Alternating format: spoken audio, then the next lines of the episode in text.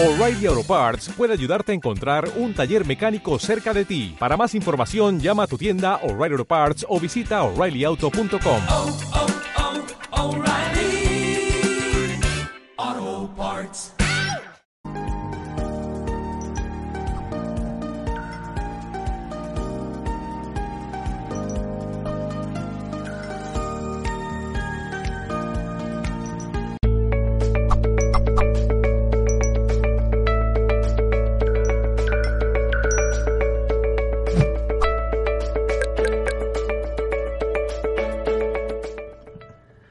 Hola, saludos en nombre de todo el equipo de Mendalia.com. Nuestro invitado hoy es Pablo Ravale y viene a hablarnos en el espacio cómo nos asisten los espíritus guías.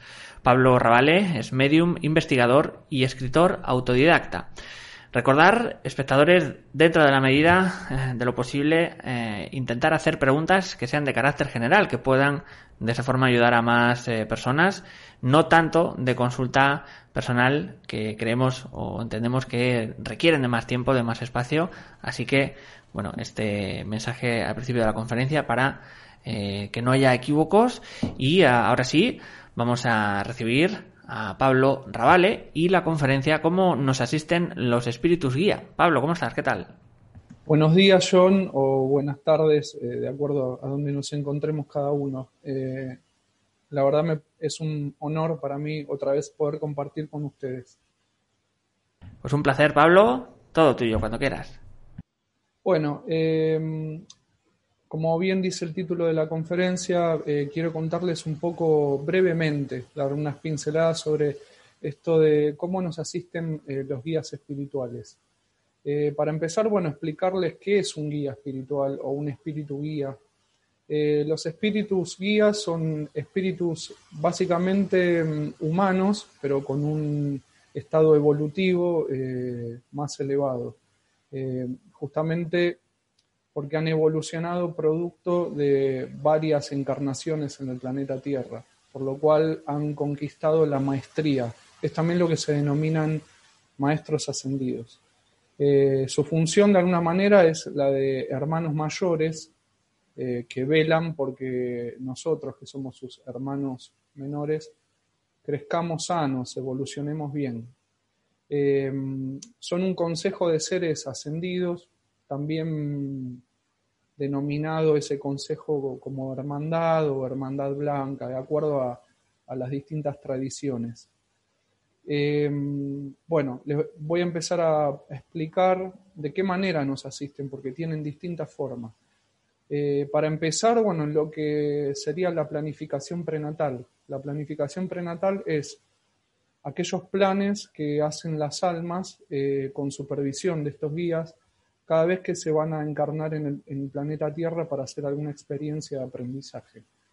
Eh, es con ayuda de estos guías, con el consenso de estos guías, donde mm, de alguna manera elegimos, y digo de alguna manera porque tampoco elegimos 100%, sino que más bien aceptamos. De hecho, hay algunas almas que se resisten un poco a lo que estos guías nos sugieren como el mejor contexto. Y en el contexto entra, bueno, eh, si encarnamos como hombres o mujeres, en qué momento de la historia de la humanidad encarnamos, eh, en qué punto geográfico, dentro de qué estrato social. Eh, incluso, bueno, a veces en el contexto entran adversidades de distintas clases, como puede ser una enfermedad congénita o, problemáticas intrafamiliares. El grupo de almas eh, que va a ser de, nuestra familia también es algo que se consensa eh, con estos guías y, y, ese grupo de almas que van a ser de nuestros padres, de nuestros hermanos o eventualmente de nuestros hijos, eh, también participan de esa planificación, aunque a lo mejor algunas de esas almas se encarnan primero y luego encarnamos nosotros. Eh, como te decía, hay almas que se resisten a los planes que hacen estos guías, porque a lo mejor eh, no quieren bajar de, de, los planos superiores donde se encuentran, porque allí están a gusto, están cómodas y venir acá a la Tierra les representa todo un desafío o a lo mejor no quieren hacerse cargo de lo que tienen que trabajar, sobre todo si el contexto que les va a tocar mm, desde el vamos no, no sea el, el más, eh, eh, más cómodo, más ameno. Eh, la asistencia continúa en otros niveles, como explicaba. cuando ya estamos acá encarnados, bueno, nos asisten también de, de diversas maneras. La primera de ellas es la asistencia a nivel emocional. siempre recibimos una asistencia a nivel emocional, solo que en la mayoría de los casos no somos conscientes. Eh, cuando a veces pasamos momentos eh, muy dolorosos, ellos eh, se acercan a nosotros en la medida que nosotros podamos estar en sintonía desde pensamientos un poco más optimistas o, emociones no, tan, no, tan, densas.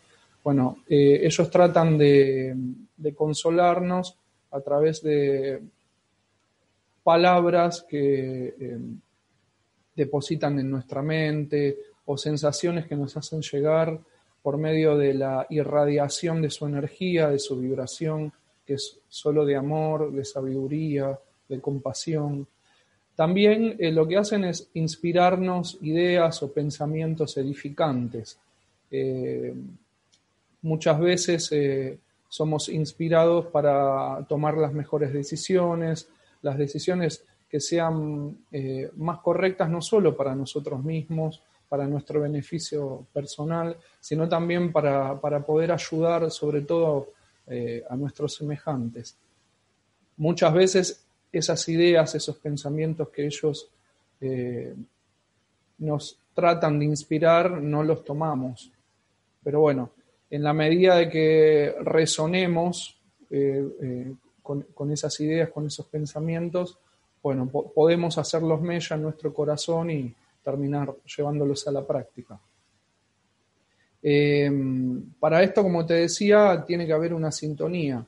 Eh, si yo soy una persona que tengo pensamientos negativos, emociones eh, muy densas, tengo relaciones tóxicas, malos hábitos, malas acciones, bueno, la sintonía con, con estos guías se va a dificultar.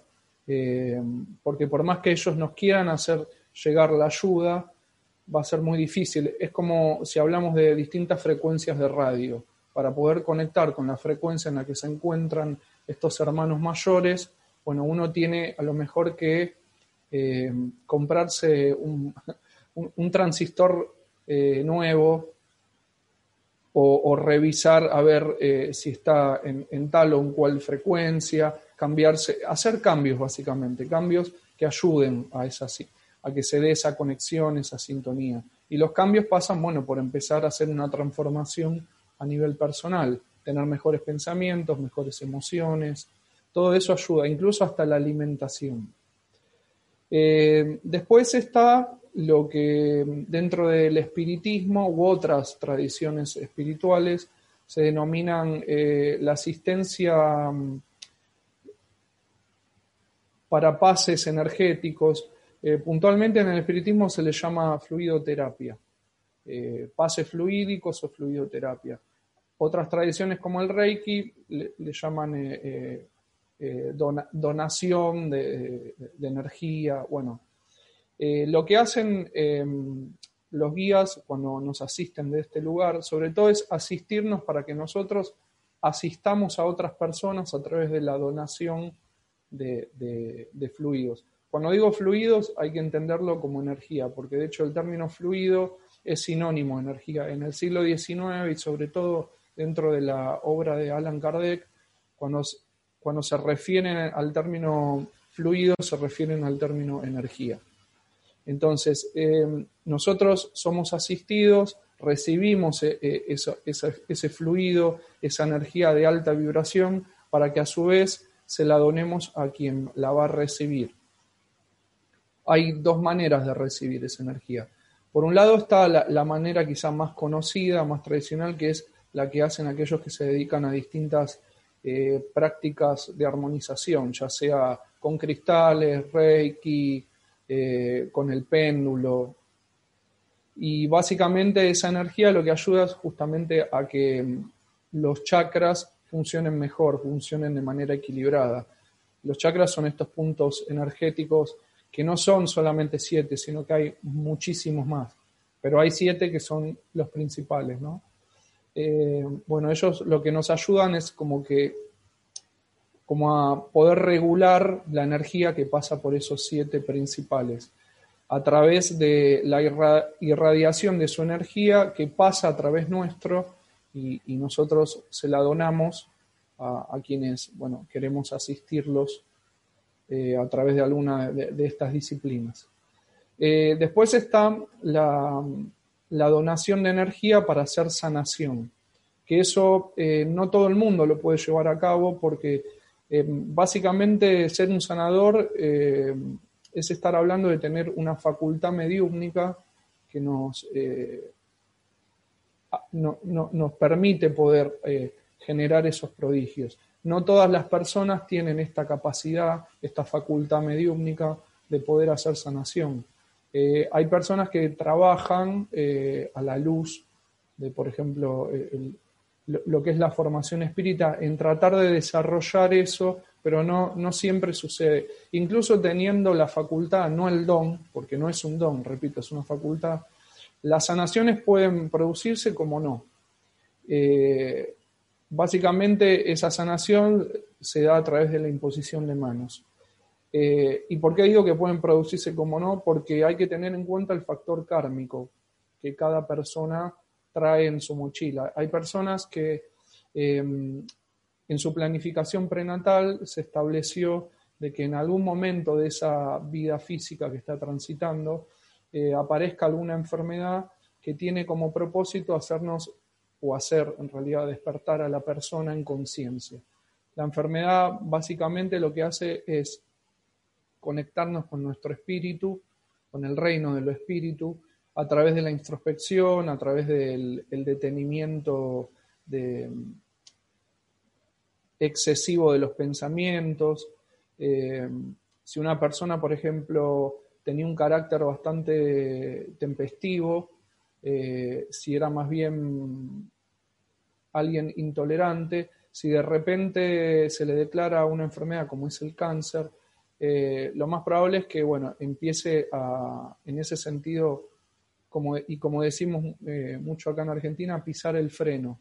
va a tener que empezar a tomar a empezar a tomarse todo con más calma, porque de hecho el sistema inmunológico es en realidad el estado anímico. Entonces, para regular el hecho de que la enfermedad no avance, no sea grave, va a tener que empezar a tomarse todo con más calma. Por ende, eh, va a transitar ya la vida eh, desde otro lugar, con otra mirada, con otro temple.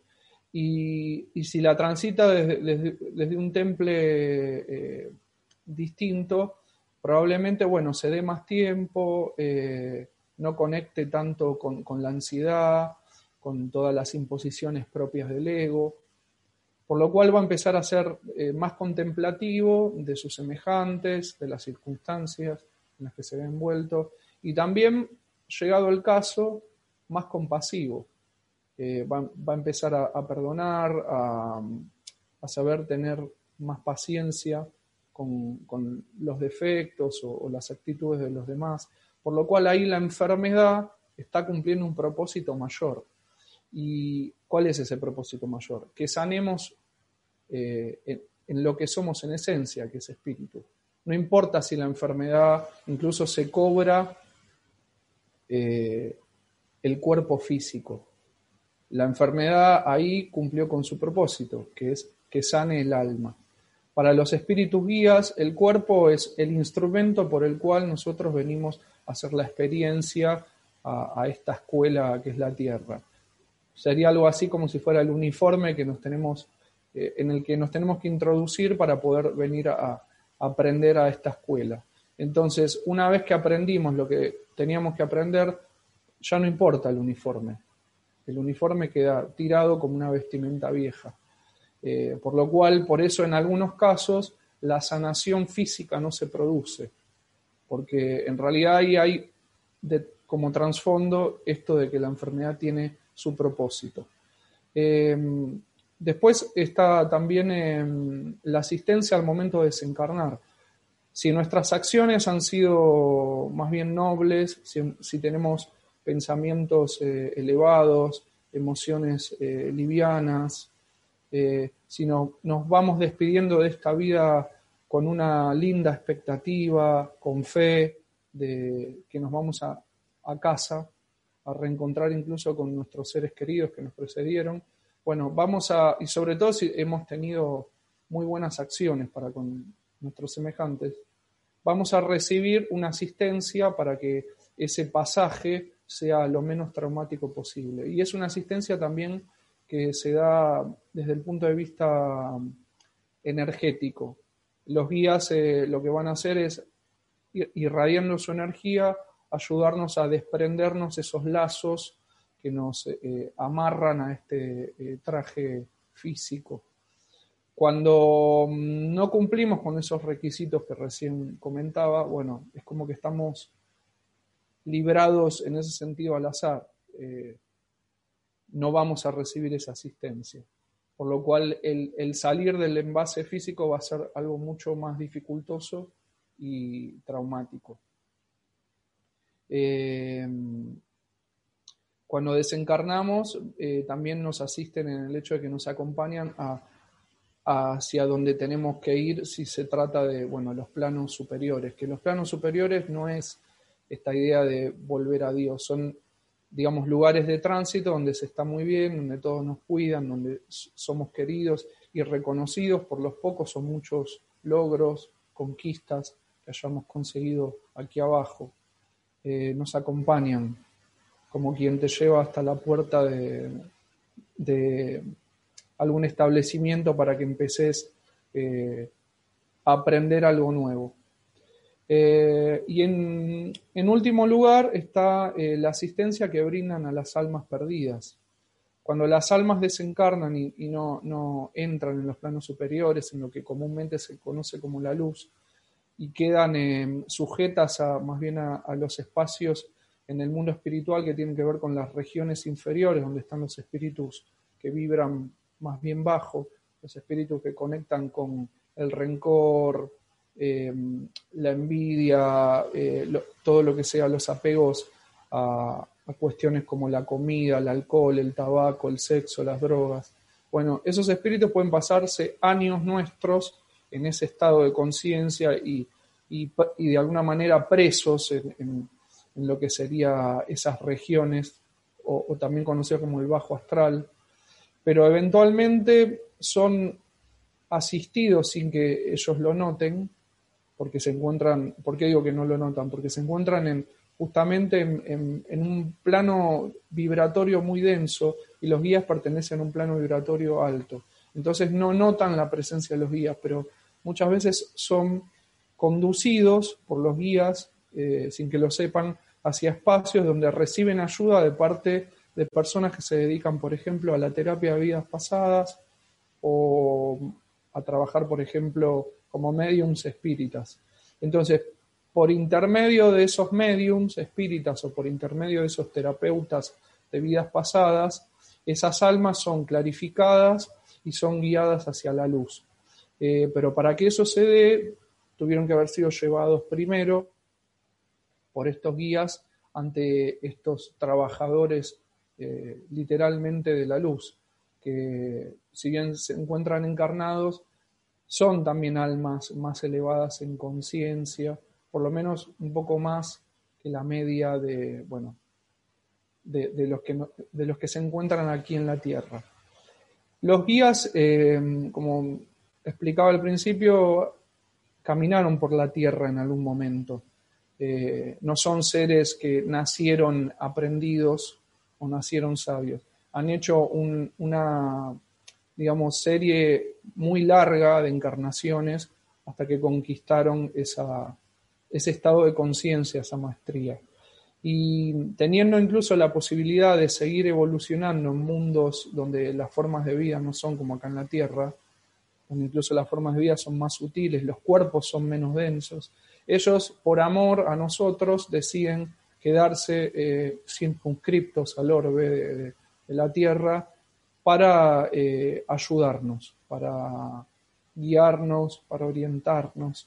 Muchos de esos guías eh, se han hecho famosos, por llamarlo de alguna manera, más coloquialmente hablando, porque fueron grandes maestros espirituales de la historia de la humanidad, como el maestro Yeshua o, Jesús para la tradición cristiana, como el, Buda Gautama, como Krishna, como Mahoma, como Zoroastro, y como muchos otros que incluso eh, menciona lo que sería la tradición teosófica, Kudjumi, Lord Moria, en fin.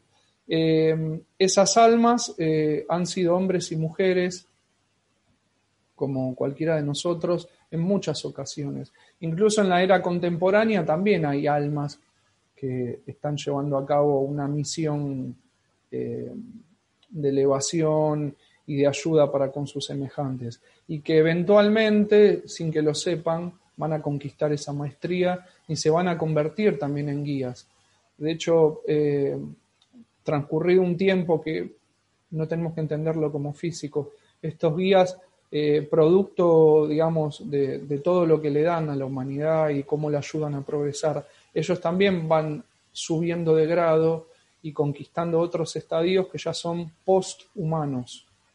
Tenemos que entender que la evolución del espíritu es una larga escalera eh, casi infinita, diría, y, que las encarnaciones que hacemos no son solo en este mundo y dentro del plano físico de este mundo, sino también en otros mundos y en otros planos de cada uno de esos mundos. El techo evolutivo es lo que nosotros entendemos como el estado de angelitud.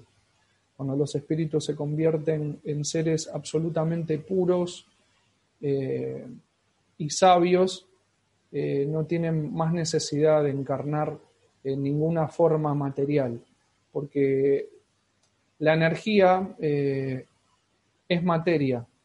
En distintos estados, la materia sutil es lo que entendemos como energía, y la materia densa es, bueno, eh, por ejemplo, el cuerpo que en este momento estamos habitando. Pero todo es energía, eh, todo es materia eh, en distintos estados, como les explicaba. Cuando un espíritu conquista la perfección, la pureza, se desmaterializa por completo. Es más sutil que la energía. Y ahí es donde se transforma en, en esa categoría que es la, pura, que la denominación correcta que, eh, lleva es Elohim, que significa en hebreo divinidad, pero en plural, porque se transforman estos espíritus literalmente en divinidades o dioses menores que la función que cumplen es la de ser sencillamente la mano de obra del creador para seguir expandiendo la creación, seguir creando planetas, sistemas solares, galaxias, eh, universos, porque el universo, por lo menos como nosotros lo entendemos, no es eh, solamente este, hay un universo de universos. Eh, por lo cual el trabajo es incesante, no, no, acaba nunca. Esta idea de cuando alguien parte físicamente que descansa en paz, bueno, no es tan así. Eh, sí está en paz, pero no descansa. El trabajo eh, sigue y, es un trabajo que siempre lo hace subir un escalón eh, vida tras vida en esa larga escalera. bueno, creo que he tratado de ser lo más conciso y, y sintético posible, porque el tema la verdad que da para mucho para tratarlo eh, muy en profundidad y no nos alcanzaría bueno, los espacios que nos, marca el tiempo eh, en este tipo bueno, de, encuentros o, de plataformas. Eh, si vos así te parece, John, te doy lugar para que a su vez des paso a si me quieren hacer alguna consulta, alguna pregunta, o simplemente dejar algún comentario. Yo todo lo tomo gustoso y trataré de, bueno, de, responder y, de clarificar a cada uno esos comentarios, preguntas o, consultas. Pues sí, Pablo, vamos a ir al, turno de preguntas. Eh, vamos a comenzar con eh, el turno de preguntas, pero antes os vamos a dejar una información de Mindalia.com. Mindalia.com presenta su nuevo Congreso Mundial Vida y Conciencia, en el que especialistas internacionales hablarán de salud, conocimiento, bienestar y conciencia. Del 24 al 26 de septiembre de 2020 se llevarán a cabo conferencias gratuitas, en directo y en simultáneo, por las principales plataformas y redes sociales de Mindalia.com. Además, en Vida y Conciencia podrás tener consultas privadas con diversos especialistas de tu interés. Vida y Conciencia, el nuevo Congreso Mundial organizado por Mindalia.com. Infórmate ya en www.mindaliacongresos.com en el número de WhatsApp más 34 644 36 67 33 o mandando un email a congresos.mindalia.com.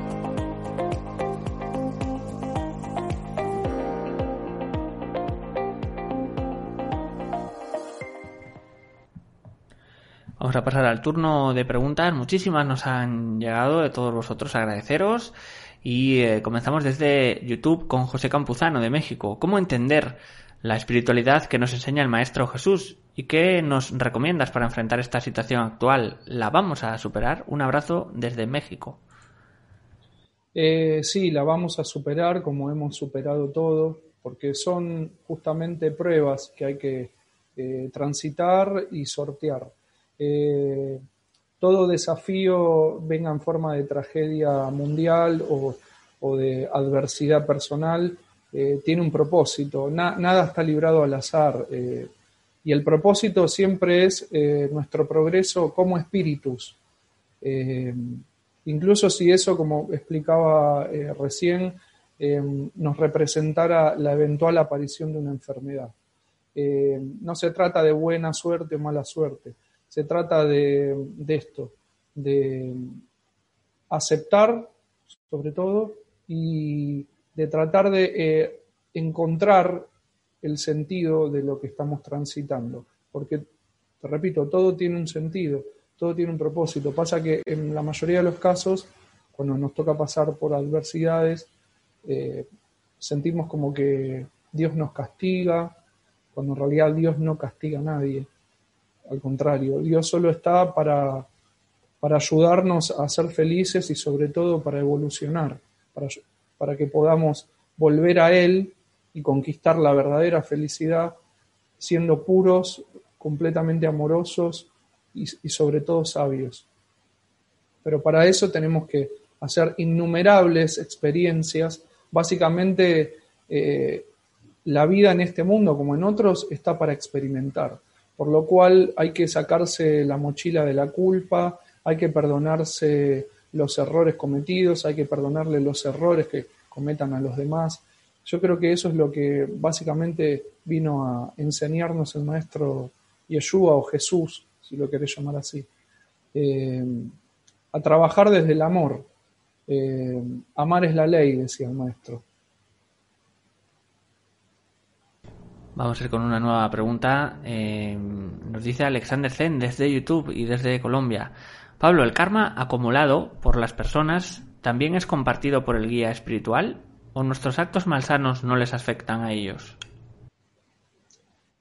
Eh, no, no, no, a ellos no los afecta. Eh, el karma es, hay que entender, me interesa por lo menos explicar brevemente lo que es el karma, porque también hay una idea un poco equivocada.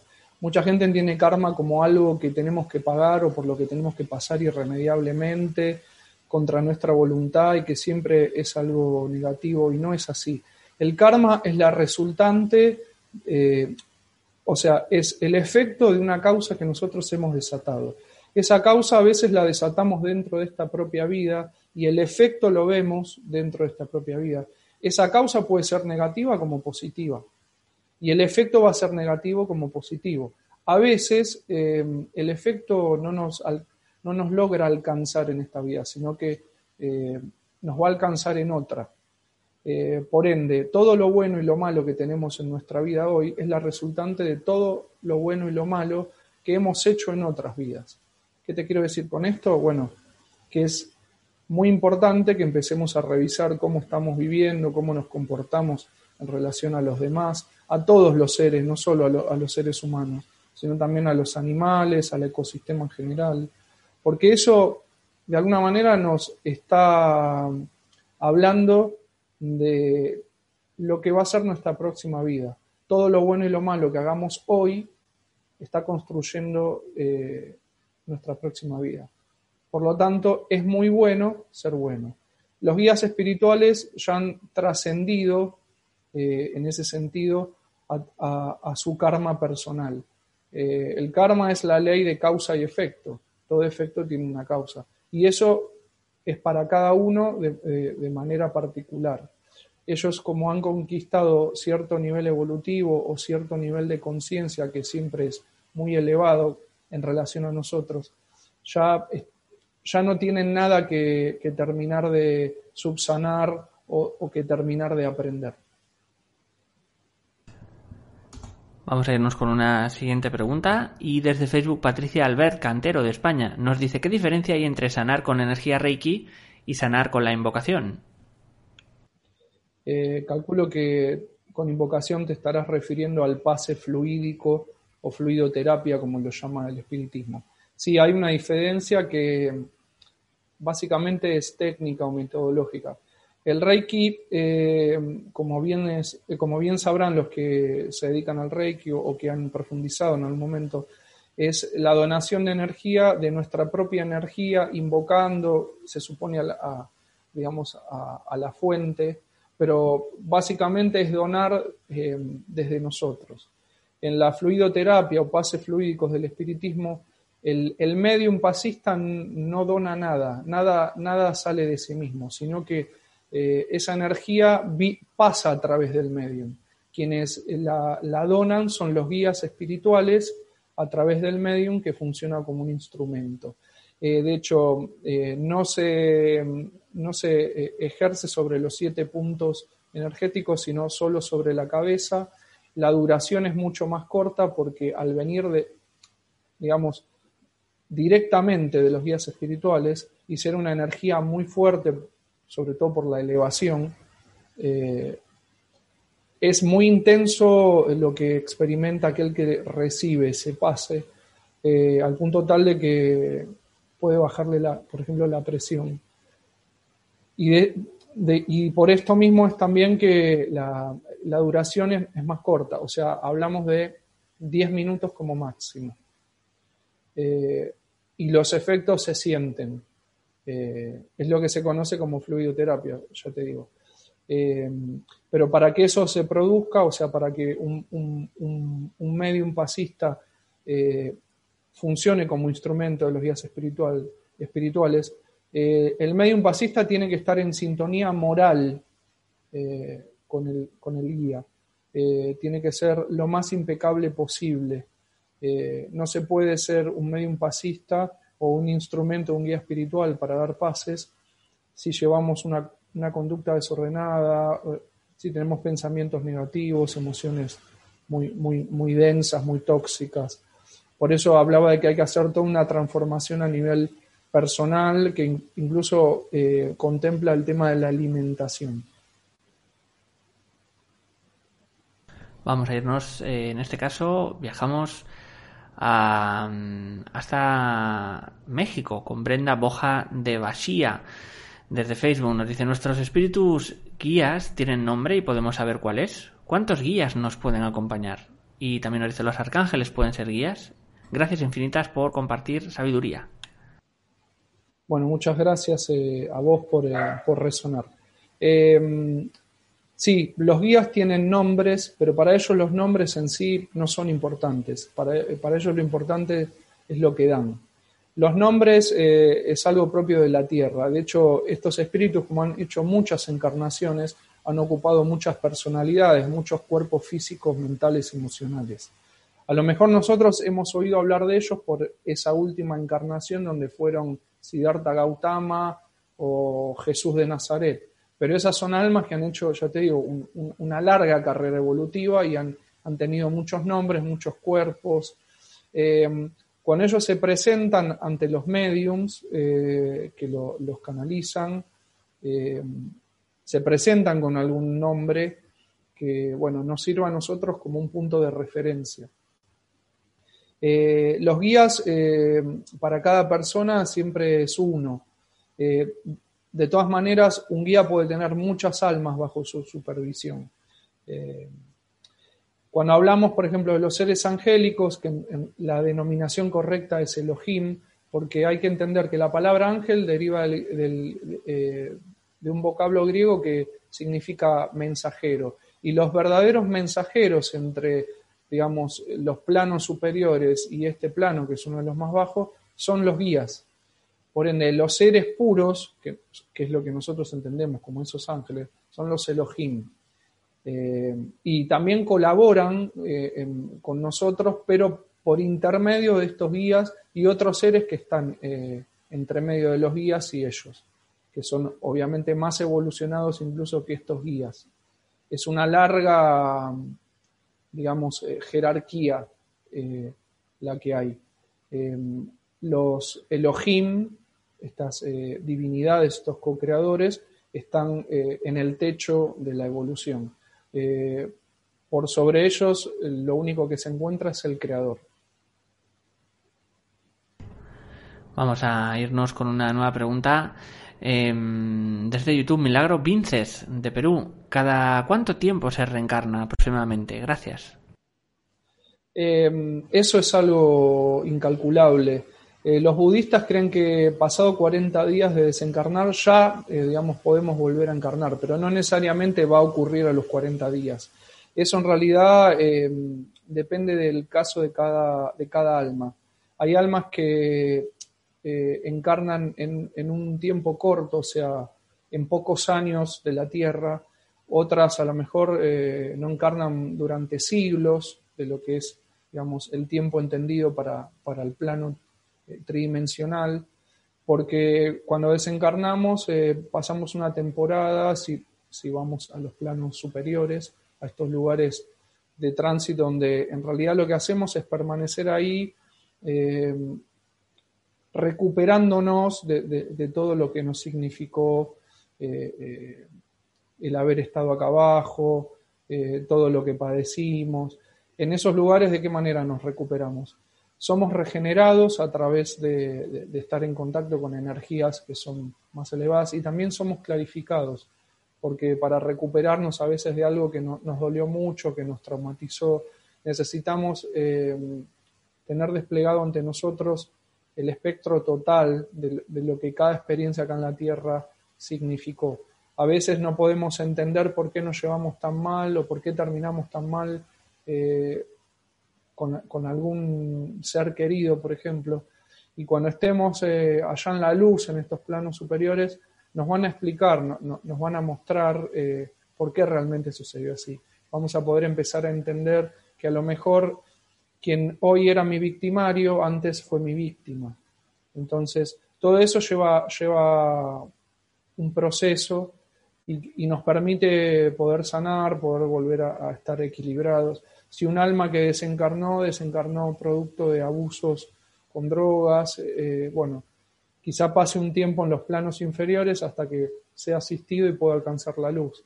Cuando alcance la luz va a necesitar de otro tiempo para regenerarse y desapegar de todo eso que acá lo, lo, lo terminó, bueno, llevando a la catástrofe. Vamos a ir con una nueva pregunta y en este caso um, desde YouTube Mowick7 de Estados Unidos nos dice yo cuando medito o me voy a dormir siento muchísima energía en la coronilla y el tercer ojo. ¿Es normal esto? ¿Qué puede significar? Sí, sí, es eh, completamente normal y tiene que ver con que, bueno, cuando nosotros meditamos, mismo cuando oramos, eh, lo que generamos, quizás no somos completamente conscientes, pero en realidad es así. Eh, generamos que nuestra conciencia se expanda, por lo cual al estar la, eh, conciencia en un estado expandido, empezamos como a experimentar eh, cuestiones que son propias de, lo que es el mundo espiritual.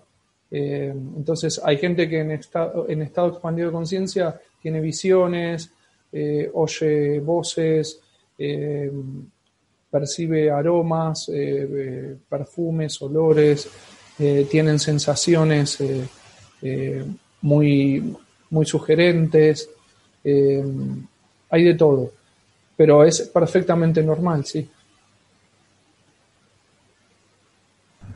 Vamos a ir eh, en este caso con otra pregunta y eh, nos dice desde YouTube Mariela Jiménez, ¿hay alguna oración que podamos decir para contactar con nuestros guías o solo meditando nos conectamos con ellos? Gracias Pablo.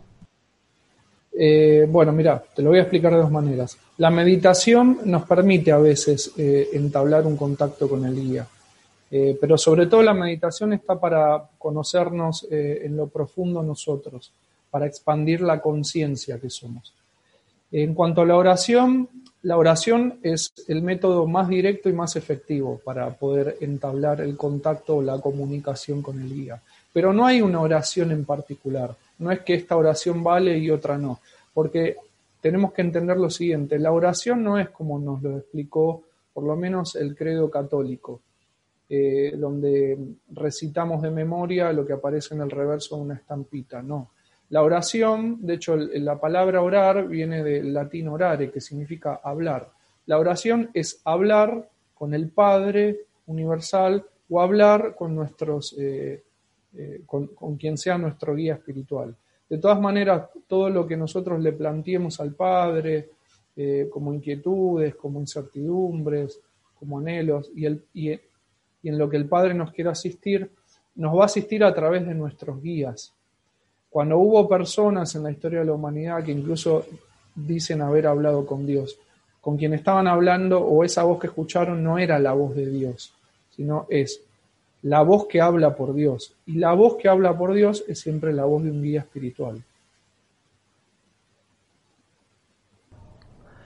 Y en este caso, ah, ahora viajamos hasta eh, un segundito, porque hay algunas preguntas parecidas y eh, nos dice Milagro Vinces a través de YouTube desde Perú. ¿Cómo me puedo liberar de esas energías negativas? Gracias.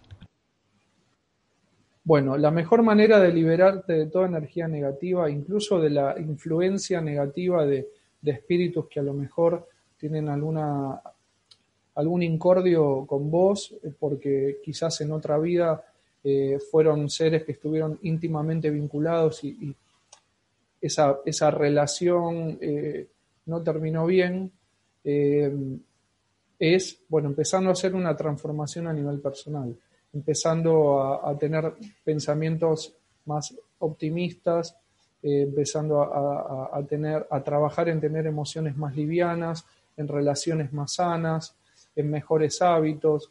Con esto que quiero decir, bueno, hábitos como el tabaco o la ingesta de, alcohol, eh, el consumo de drogas, incluso la alimentación en base a, carne animal, bueno, todo eso hay que empezar a reverlo y eventualmente a dejarlo, a desapegarnos, porque eso lo que, a lo que nos lleva es a que viviremos bajo. Y si vibramos bajo, estamos en sintonía con los espíritus que vibran bajo y con las energías que son bajas, que son densas. La transformación siempre es a nivel moral la mejor eh, profilaxis para la influencia de estas energías o incluso para lo que se conoce como los trabajos de, magia negra o brujería es empezar a transformarse moralmente uno. Pues de esta forma, Pablo, hemos llegado al final. Vamos a darte estos segundos finales también para que te despidas de todos los espectadores. Bueno, volverte a agradecer, John, y a, Mindalia por eh, eh, la oportunidad y mandarle un cálido abrazo a toda la audiencia, a todos los que amablemente me han hecho alguna pregunta o algún comentario. Eh, muy contento. Muchísimas, muchísimas gracias, Pablo, por toda la conferencia. Ahora sí vamos a finalizar. Dar las gracias a todos. Nos habéis visto desde Perú, Argentina, México, Colombia, España, eh, muchísimos México también, muchísimos países. Gracias a todos. Y eh, recordaros de nuevo que Mindalia.com es una organización sin ánimo de lucro. Podéis colaborar con nosotros, dando me gusta en este vídeo en YouTube, en Facebook, compartiendo, comentándolo y suscribiros a nuestras diferentes plataformas y redes sociales. También poder disfrutar de esta conferencia en diferido a través de nuestra emisora Mindalia Radio Voz, 24 horas de información consciente. Por último, puedes hacer una donación mediante nuestra cuenta de PayPal que encontrarás en nuestra página web www.mindalia.com. Muchas gracias y nos vemos en una próxima conexión de Mindalia en directo.